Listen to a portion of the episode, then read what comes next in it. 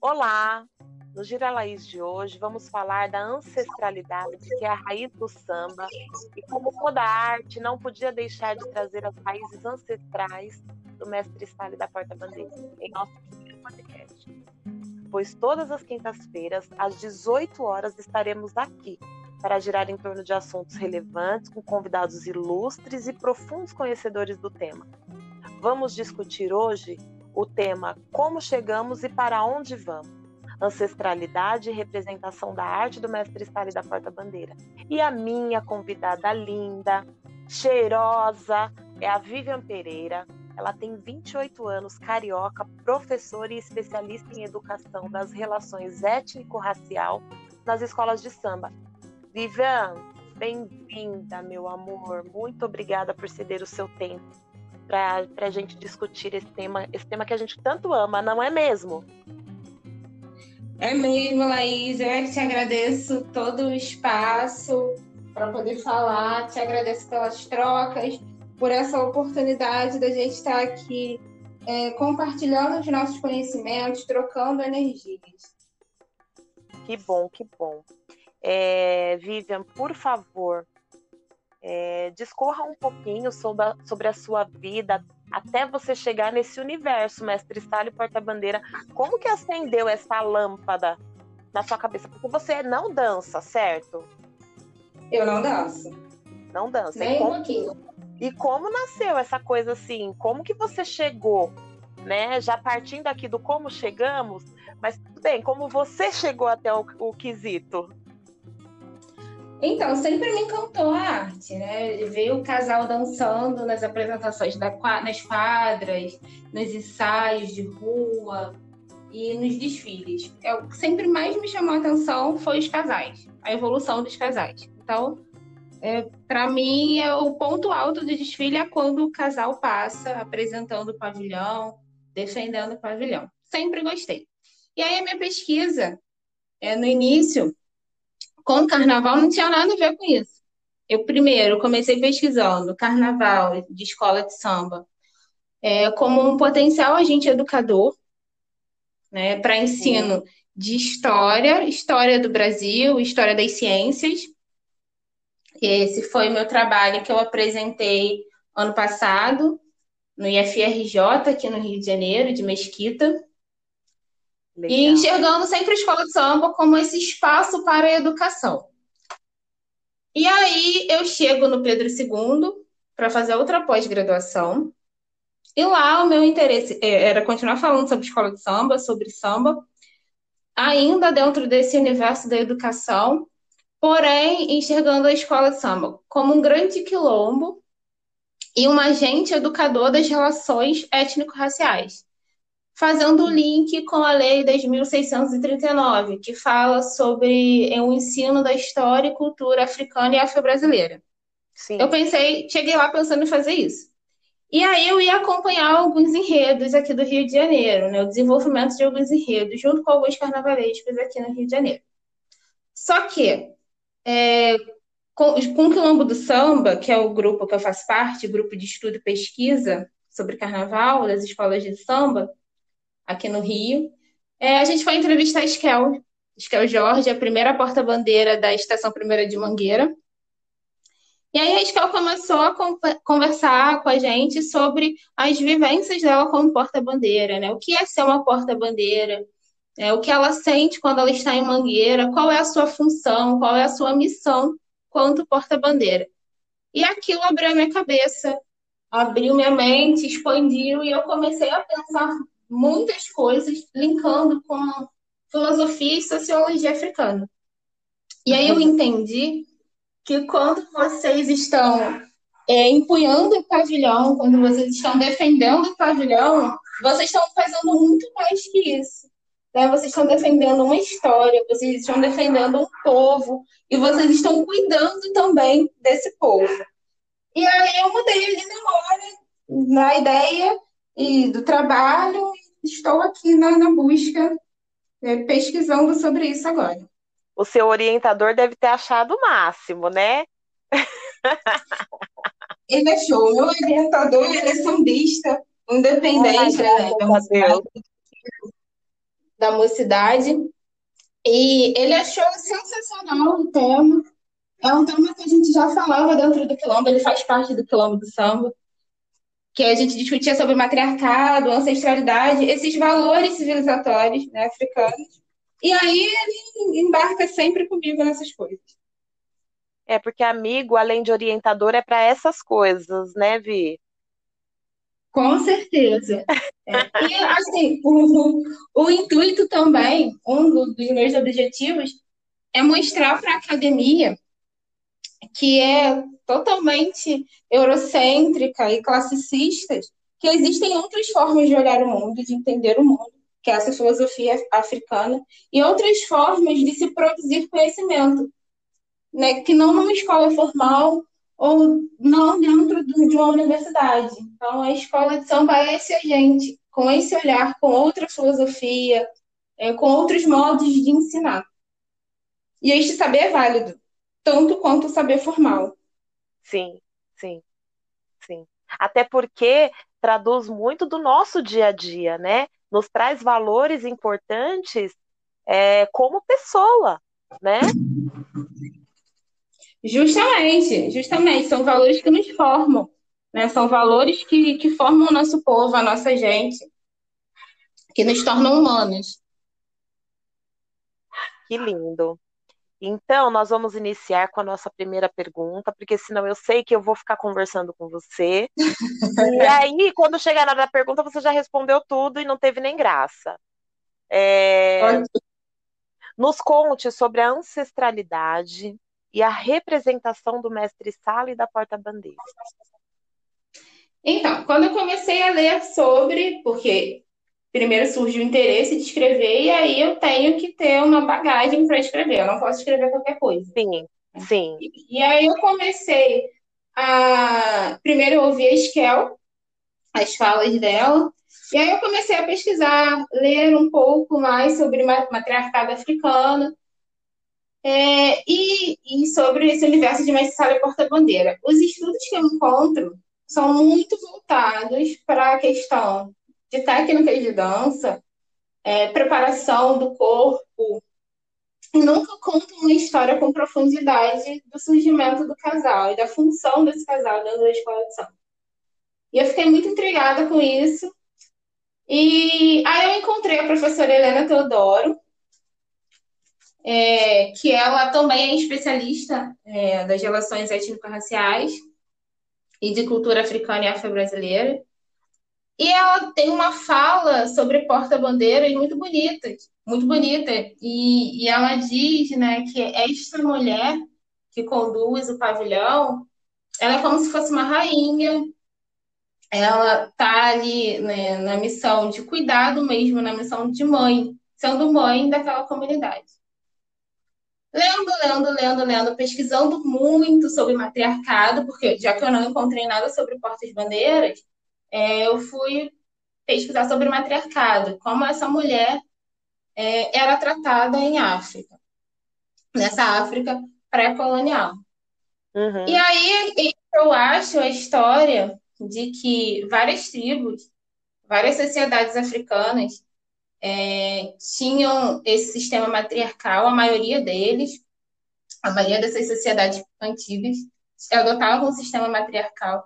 E esta mulher, ela é a que era responsável por gerenciar a casa, inclusive economicamente.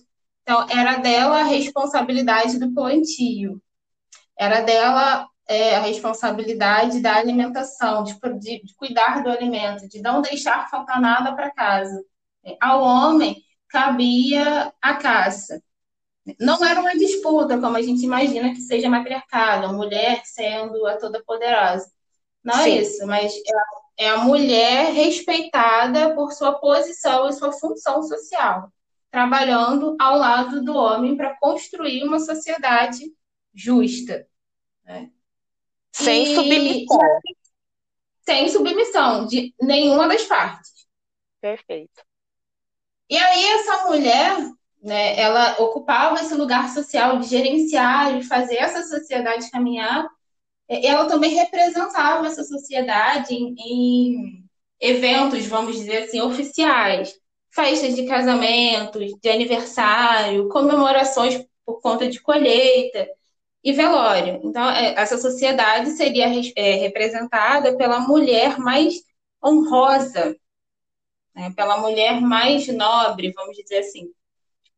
E ela representava essa sociedade carregando com ela um símbolo dessa sociedade que eram como bandeiras, né? O que a gente conhece hoje como bandeira, é um estandarte, que era confeccionado com pele de animal, com couro, é, uhum. e bordado com é, vegetais e sementes, enfim, e tecidos pintado tudo à mão.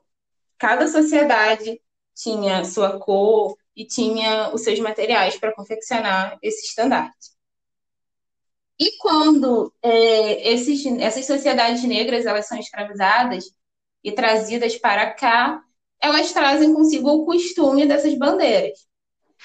Isso resiste para identificar a procedência desses escravizados entre eles mesmos e mais tarde é, nos terreiros de candomblé, para indicar que ali era território negro sagrado. E aí a bandeira aqui ganha esse sentido do sagrado também. Né? Ela deixa de ser só um elemento de identificação e representação e passa a ter sentido sagrado.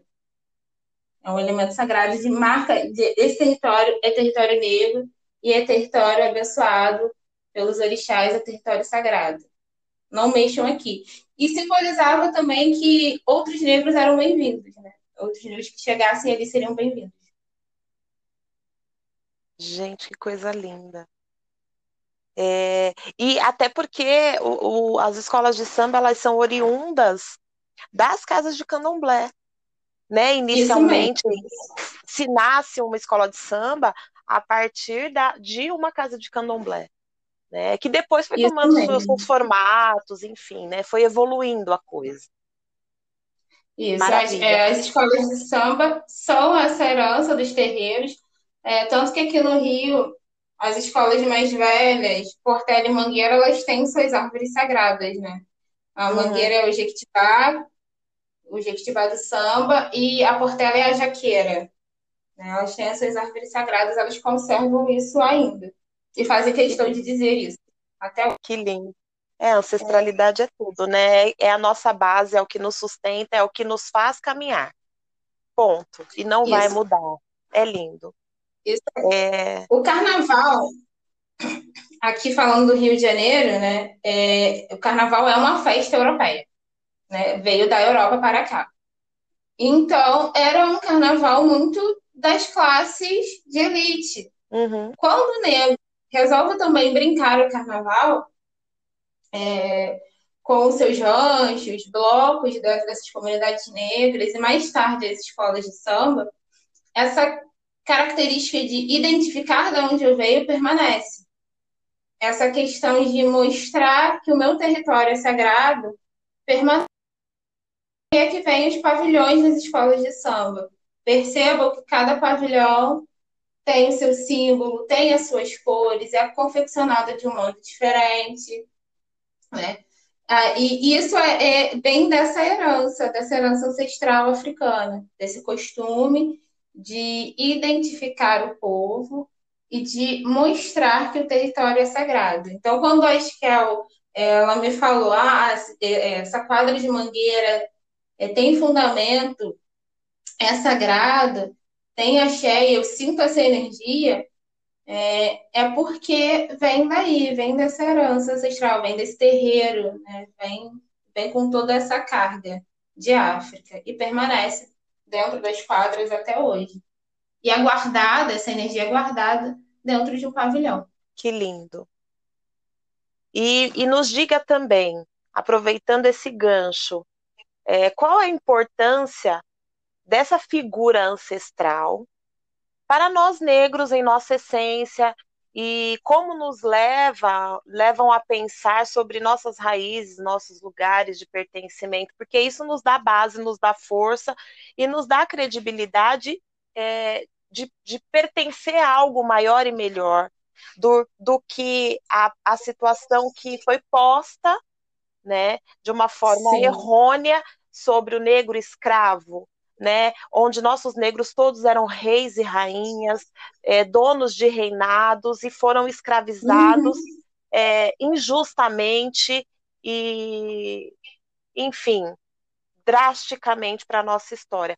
Qual é essa figura, essa importância dessa figura, é, Mestre Sala porta-bandeira, para nós negros? Porque também é uma figura de representatividade soberana. Isso aí, justamente. Então, figura de extrema importância dentro da escola de samba. É, é, o casal que vai estar guardando o símbolo maior, o símbolo que representa toda aquela comunidade, que guarda a história daquela gente, né? a energia contida no chão da comunidade. É, então, esses dois escolhidos não podem ser qualquer, quaisquer pessoas. Eles têm que ter status de nobreza. Porque essas mulheres e quem as acompanhavam tinha status, ganhava esse status de nobreza em África. Isso permanece aqui. Então, a figura do casal de mestre-sala e porta-bandeira, quando surge, porque antes era um porta-estandarte ou um baliza que carregava o, o pavilhão da escola, né? mas quando surge o casal, esse casal é a nobreza dessa escola. Né? Eles, vocês são, na verdade, a escola na sua essência. Vocês representam aquela gente, o chão que vocês defendem na essência. Então, não pode ser qualquer pessoa para portar e carregar o pavilhão. É exigido um comportamento, é exigido valores do casal. Né? Até porque passa ser exemplo. Quem olha, admira e quer ser igual. As crianças, principalmente. Sim, parece Querem até que ser temos, iguais. até parece que somos perfeitos, né? somos seres divinos, Isso luz. Aí. Tem meio que essa essa questão lúdica, né, de, de, brincar com a imaginação das pessoas, dizendo, nossa, é de uma reputação ilibada, o casal de mestre e porta-bandeira, são perfeitos, não tem, eles não têm problema, eles não têm uma vida social, com Isso certeza. Aí. Eles estão ali, dois bibelozinhos lindos que daqui a pouco saem da caixa e vêm dançar é. para nos encantar. É, realmente é isso mesmo. E aí, é por ocupar esse espaço de extrema importância, né, é, é que é exigida essa postura. É, é exigida essa postura ainda porque o pavilhão e quem porta ele conta a história daquela, daquelas pessoas. Como eu falei, vocês são aquela gente, aquela gente inteira da escola de samba que frequenta as quadras, que desfila, estão ali resumidos é, na figura do casal de mestre sala e porta-bandeira. Então, não pode ser qualquer um. Não pode ser qualquer um. Né? Tem que haver esta relação com a comunidade. Tem que ter a ver com a comunidade. Tem que estar na mesma energia da comunidade. É isso mesmo, porque se não tem essa sinergia, não tem sentido estar, né, Vivian? Porque nós dançamos, é como eu sempre digo, né? é, dançar é o mais fácil. Mas não é só isso que consiste o casal. É uma troca, porque nós somos movidos à energia, nós recebemos energia e devolvemos energia no nosso bailado. Então, é, quando não tem conexão com aquela, com aquele pavilhão, com aquela comunidade, com aquela tribo de pessoas, é, é como se é um peixe fora d'água, literalmente, assim que nós nos sentimos. Nossa, eu não pertenço a esse lugar, eu não me sinto em casa. Isso porque ser mestre porta-bandeira é se sentir em casa, se sentir acolhido. Justamente. Justamente. É fazer parte dessa grande família, desse grande quilombo. Isso. É, eu, falando assim, agora me ocorreu a seguinte comparação. É, você deixaria qualquer um contar a sua história? Claro que não. Não. Conta a sua história quem te conhece, quem está na sua vida. É a mesma coisa com a escola de samba. Sim. Pode contar aquela história, carregar aquela história, quem está lá dentro, quem está vibrando na mesma energia do que aquela escola. Quem conhece ela. E essas pessoas são o casal, né? É o mestre-sala e é a porta-bandeira. Ai, que lindo, que lindo. E me fala uma coisa, e quando que nasce a figura do mestre-sala e da porta-bandeira, é, que você já falou, né? Que tem muitas questões europeias aqui no Brasil, quando veio de lá, né? É, com, quando nasce, quando deixa de ser baliza e um porta-estandarte, porque para esclarecer para as pessoas que estão nos ouvindo, gente, é, até então, quando eram ranchos, pelo menos aqui em São Paulo era assim, tá?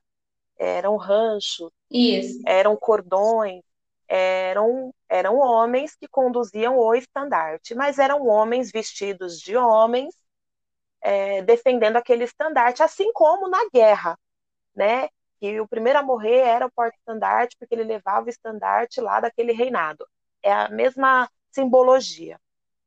É, e, e, de repente, quando se toma o outro formato de escola de samba, entende-se que essa figura deveria ser uma mulher e deixa de ser um porta-estandarte para se tornar uma porta-bandeira. E para que não se tenha é, desencontros de informação, eu gostaria que você explicasse para a gente este momento.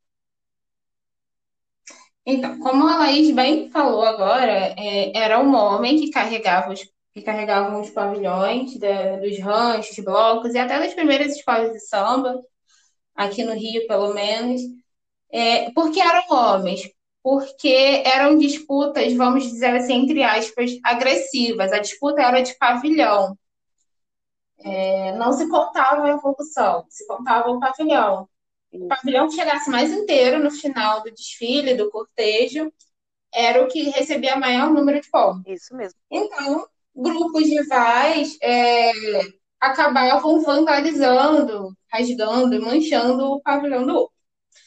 Um adendo, e aí tinha que ser um homens adendo, fortes. Né? Um adendo. Por isso, eu não sei aí no Rio, mas aqui em São Paulo é a mesma conotação. Por isso que aqui em São Paulo, os mestres-salas, que na época eram os balizas, todos os balizas andavam com uma navalha, um lenço de cetim. Navalha, isso mesmo. É, um lenço de cetim, uma navalha. E, e, e geralmente eles lutavam capoeira. E... Né? Geralmente eles eram capoeiras. Isso, e quem cortasse é, o estandarte deixar... né, do outro levava a, a, a, a bandeira embora e ganhava tudo aquilo. E nesse momento, as mulheres elas não poderiam fazer parte desse carnaval de rua, elas não faziam muito parte do cortejo. Elas ficavam mais em casa para confecção de roupas, fantasias, preparo de comidas, né? É mais essa parte interna de bastidores. Mas quando a mulher pode participar, e aí, é, aí se retoma essa questão do matriarcado, da mulher né, no papel principal, a mulher reverenciada por seu status social. E aí a mulher passa a carregar o estandarte. Mas ela ainda não é uma porta-bandeira, é uma porta-estandarte. E aí do lado dessa porta-estandarte vem o baliza, que continua ali fazendo os movimentos de, de capoeira, com a navalha na mão, para defender ainda este pavilhão. Diz, essa história, é, ela não é documentada, ela não é, não é estudada e não tem uma versão oficial. Mas a que mais se conta, pelo menos aqui no Rio, é, buscando pesquisadores do assunto, sambistas mais velhos, uhum. contam que Heitor dos Prazeres, é, ainda na época da Deixa Falar, ele desfilava de baiana, alguns homens desfilavam no meio da, das aulas da, de baianas fantasiados com uma navalha na mão para defender ali a escola, né, os blocos. Então, ele tira o couro da costa da fantasia de baiana, ele enrola no mastro e ele mostra ali para a comunidade que se a porta-estandarte desfilasse com uma bandeira em um mastro, seria melhor para que todo mundo visse o pavilhão e para ela evoluir. E aí, neste momento, deixa de ser porta-estandarte para ser porta-bandeira. E o baliza, então, vira o mestre-sala. Mestre-sala por quê? Porque ele vai estar recebendo a comunidade, ele vai estar abrindo caminhos né, para a porta-bandeira passar, mas ele também vai estar defendendo, ele vai estar de olho em tudo. O mestre-sala é aquele que presta atenção em tudo. Né? Ele está olhando todas as pessoas para ver quem está ali, para ver quem é merecedor de, de receber aquele pavilhão, de beijar e reverenciar aquele pavilhão, e também para defender. Ele está atento ali para qualquer momento. Ele, opa, esse território aqui não, não mexe com o meu pavilhão, deixa a minha porta-bandeira. O perfeito guardião, é isso aí. Isso. Mulher, que coisa mais linda. É, seguindo. Você, como uma ótima estudiosa, né? É, você acredita que é importante este ensinamento histórico que fortalece as nossas questões dentro das escolas? Sim, é, esse ensinamento, na verdade, ele deve transcender a, a esse mundo do samba, né? as barreiras da escola de samba. Que nada mais seria do que elas cumprirem mundo. com o papel social delas também, né? Justamente. Por quê? Porque isso é história. Né? A gente está aqui contando a história do Brasil e a gente está contando a história do, da nossa gente, da formação do nosso povo, da formação da nossa cultura. É, isso é história. Então, este, esse momento que a gente está aqui narrando, conversando, deveria estar nas escolas, nas universidades, sendo ensinado para as nossas crianças. Porque isso é nosso, é a nossa identidade. Então, quando tem uma lei que diz que o ensino da cultura é, africana e afro-brasileira deve ser lecionado em todas as disciplinas, em todos os níveis de ensino, é, é dessas coisas que essa lei está falando. É dessas histórias que, como diz o Samba da Mangueira, que a história não conta, é que deveria estar lá agora, nesse momento, é que deveria estar nos livros, é que deveria estar nas salas de aula. Então, isso é de extrema importância. Já que não está, a nossa missão, eu como sambista e pesquisadora, você como porta-bandeira, junto com seu mestre-sala, é propagar isso, fazer é, essa história ecoar é, cada vez mais longe. Sim, porque senão se porque perde, é né?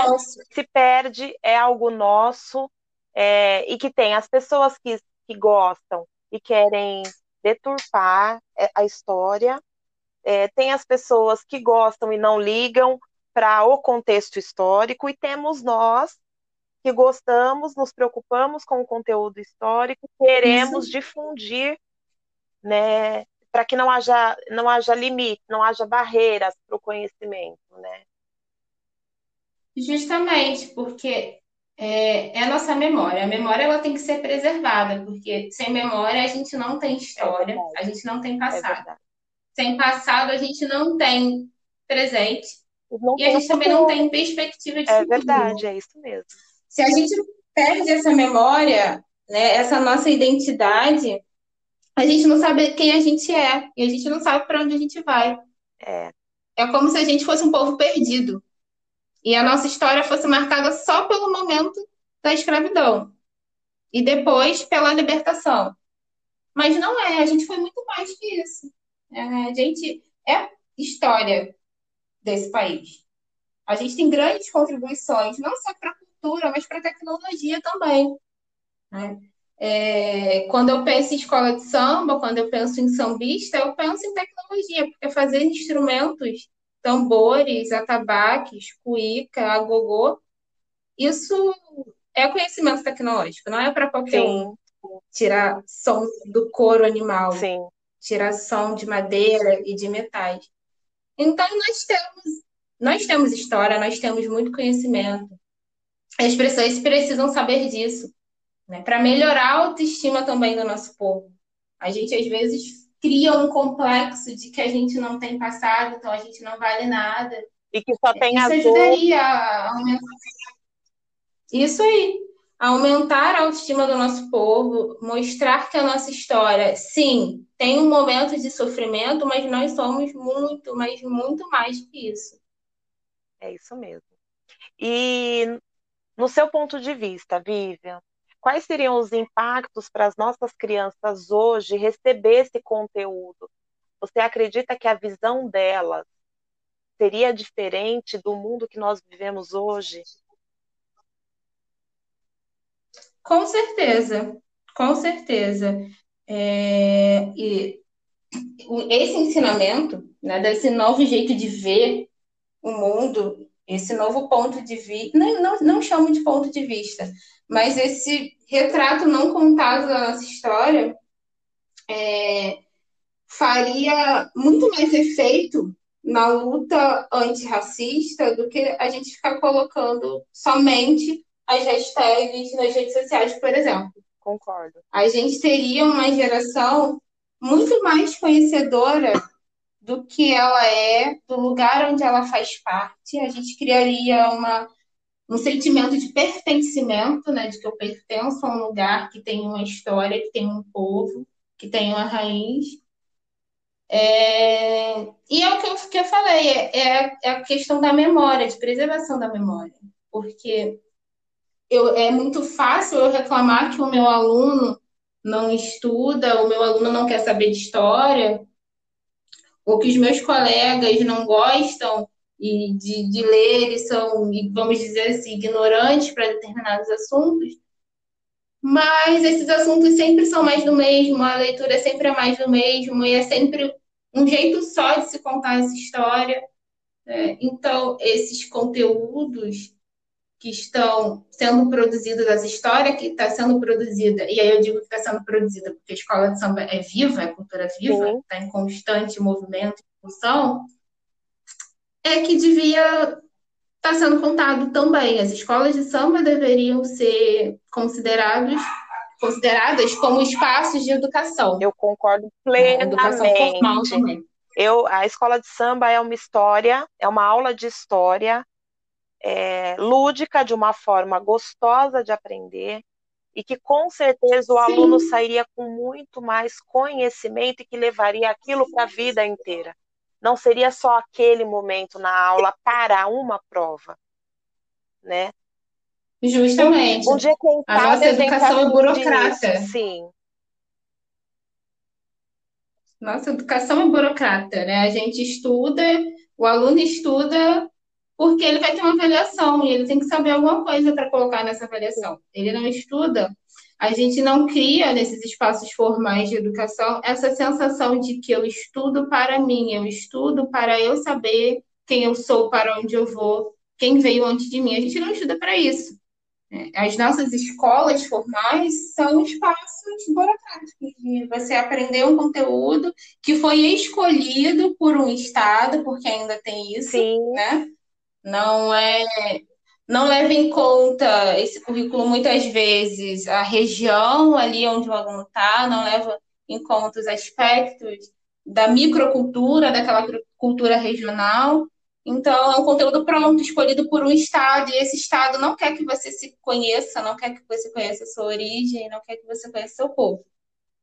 E eles não querem que a gente também conheça as escolas de samba, porque elas são esses espaços. Quem está dentro da escola de samba é uma criança que faz parte de cultura de escola de samba, que está lá dentro, é, nos sambas todo sábado, que, é, que presta atenção na, no seu enredo, que presta atenção na letra do samba, ela é uma conhecedora exímia de história. Eu era uma eu sou uma conhecedora de história muito por conta do samba de sambas enredos que eu gostava e ficava cantando, e que eu aprendia, e das sinopses que eu lia.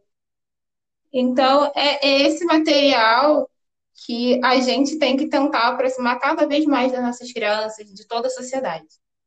E me fala uma coisa, Vivian. É, hoje você trabalha especificamente dentro de alguma escola de samba? Você desenvolve algum tipo de trabalho que eu vi aqui que você coloca, né? Como você é uma educadora das relações étnico-racial dentro das escolas de samba. Hoje, explica um pouquinho desse, desse seu projeto. Então, eu não trabalho especificamente dentro das escolas de samba, mas junto com sambistas, né? junto com trabalhadores de escola de samba. É, a gente, eu tenho, eu faço parte de um grupo que se chama Quilombo do Samba, e o Quilombo tem essa missão, né, de levar essas vozes esses conhecimentos produzidos para é, fora dos muros das escolas de samba, para fora dos barracões. A gente tem ações pontuais, por exemplo, ano passado a gente ajudou é, no barracão na verdade foi esse ano já, na Unidos de Bangu. É, e nós estávamos montando ações na Unidos de Cosmos, que é uma escola que, do Grupo de Acesso do Rio de Janeiro, que desfila na Intendente Magalhães. Nosso trabalho lá seria de recuperar a memória da escola. É, memória e agir no departamento cultural. É, fomentando ali ações sociais junto com esse departamento cultural da escola. Só que nossos projetos deram uma pausa por conta da pandemia, a gente está retomando aos poucos isso. Né? Vamos voltar devagar a essas ações pontuais. E a gente sempre está tá junto para auxiliar qualquer pedido de qualquer escola de samba. Hoje, a gente já foi procurado esse ano pelo Carnavalesco do Império da Tijuca, que tem um enredo sobre Candeia, muito bonito, sobre a escola de samba que Candeia tinha, a Granes Quilombo. E estamos aí, a gente oferece referência para sambistas que querem pesquisar sobre assuntos, sobre escola de samba, a gente oferece referências para carnavalesco, se precisar, e ajuda em ações sociais também, que, que as escolas querem fazer. Que lindo, que lindo isso. É, quero você aqui em São Paulo para você desenvolver esse trabalho. Vamos, mas, vamos agilizar olha, isso. eu já pensei longe, né? Porque assim, eu trabalho é, com crianças, né? Tenho um projeto de mestre porta-bandeira para crianças. Estou iniciando agora, devido à pandemia, está parado também, mas estou iniciando um projeto de mestre sala e porta-bandeira para cadeirantes. Olha que legal. E instrutora numa associação que é o Cisne do Amanhã, que forma mestre-salas e portas-bandeiras. E eu acho fundamental esse seu trabalho, é, porque hoje as questões teóricas é, são muito sucintas quanto uhum. o que é o mestre porta-bandeira. Você viu, você foi pesquisar e encontrou pouquíssimas referências, né, que tivesse Sim. contundência, que tivesse coerência, que tivesse é, uma verdade nas palavras, na escrita. E então é, é fundamental você é, você estudou tanto, você abriu tanto a sua mente e hoje está tendo a possibilidade de abrir as nossas, que é fundamental que a gente pense num projeto, né, de difundir esse conhecimento todo nos projetos, para que todos falem a mesma língua, para que todos é, voltem à base, né? Porque sem Sim. base não importante. há uma, um, uma carreira sólida. Sem base, não tem história que você queira construir, porque ela vai ser tão frágil que ela vai passar pelos dedos da, das pessoas e elas não vão nem saber por onde elas começaram e como que terminou. Então, a gente tem que, a gente tem que encher essa base com muito cimento, com muita viga, com, esses, com essas suas instruções, com essas suas informações. Mulher, eu preciso de você. Vão, e eu preciso de você.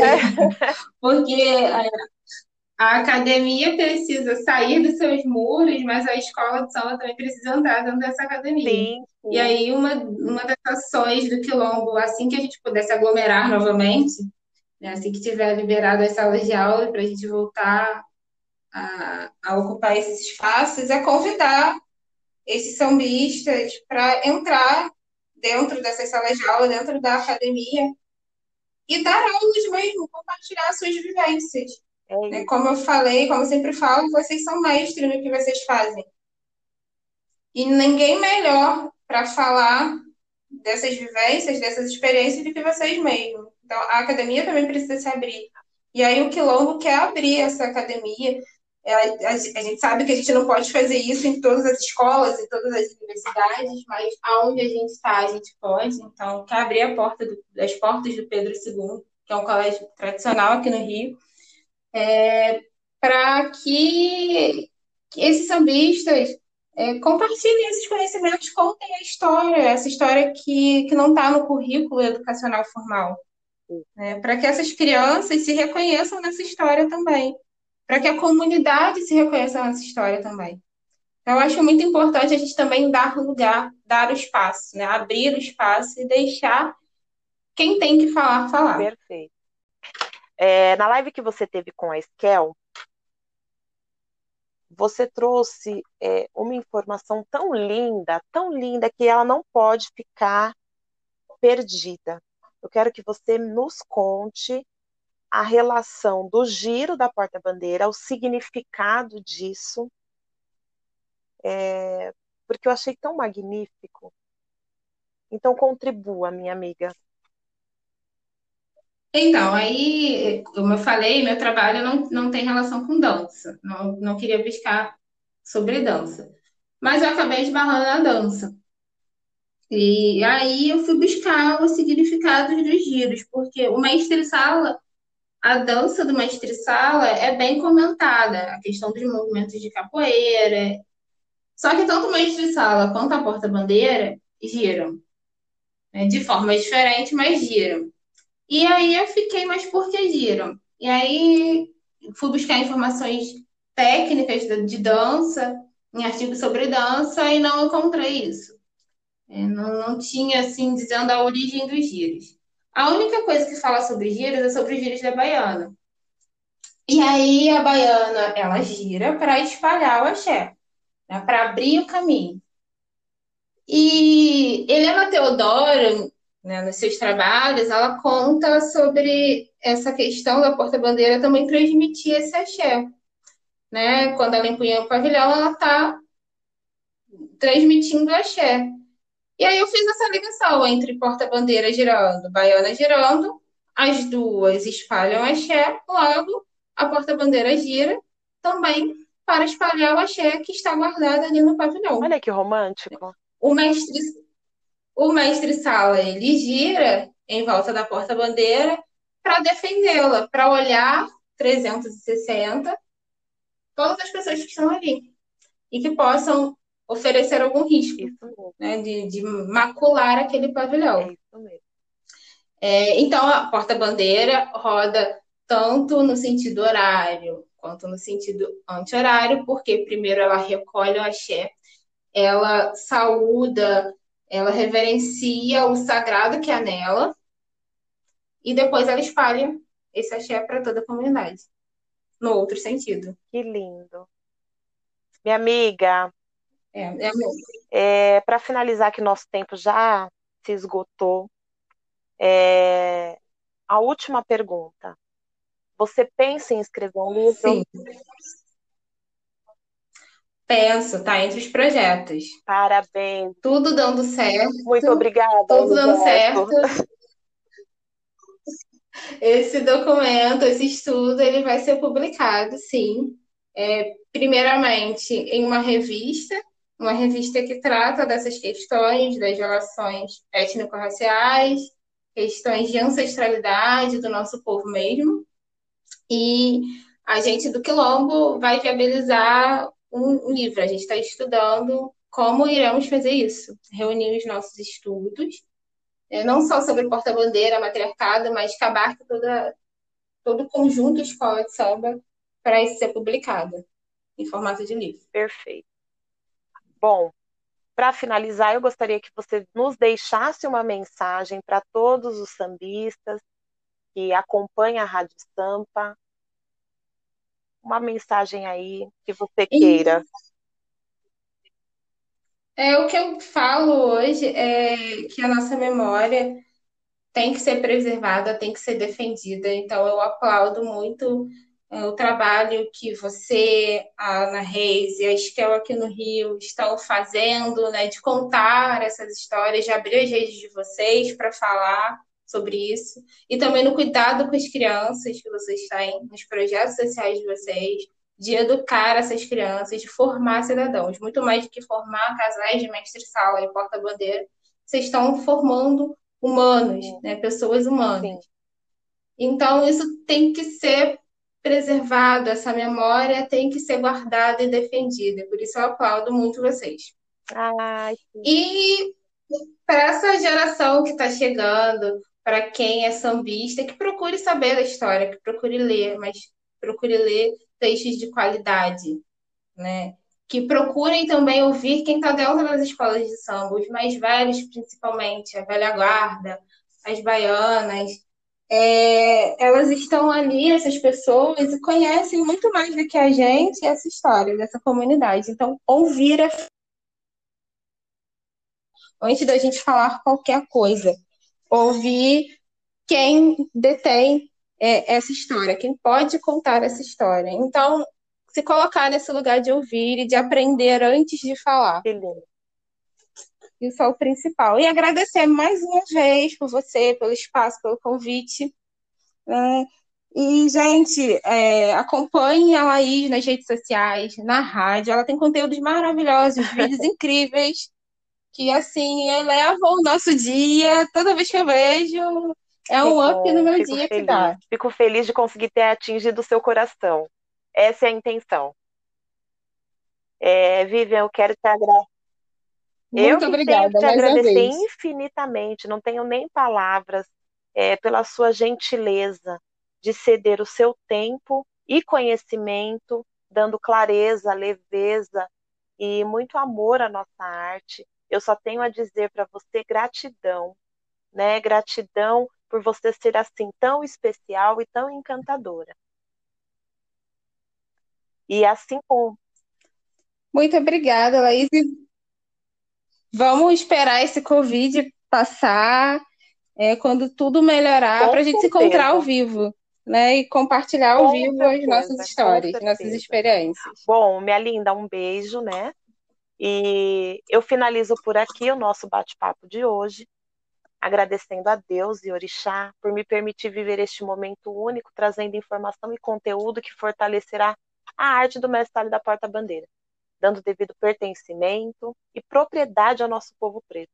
Agradeço a minha família pelo apoio e a família Sampa, na pessoa do senhor Eduardo, que me escolheu para conduzir este assunto com tanto amor e gratidão. Assim eu espero vocês na próxima quinta-feira, com mais informação e transparência, com muita luz e amor. Dedico meu coração a vocês. Até breve.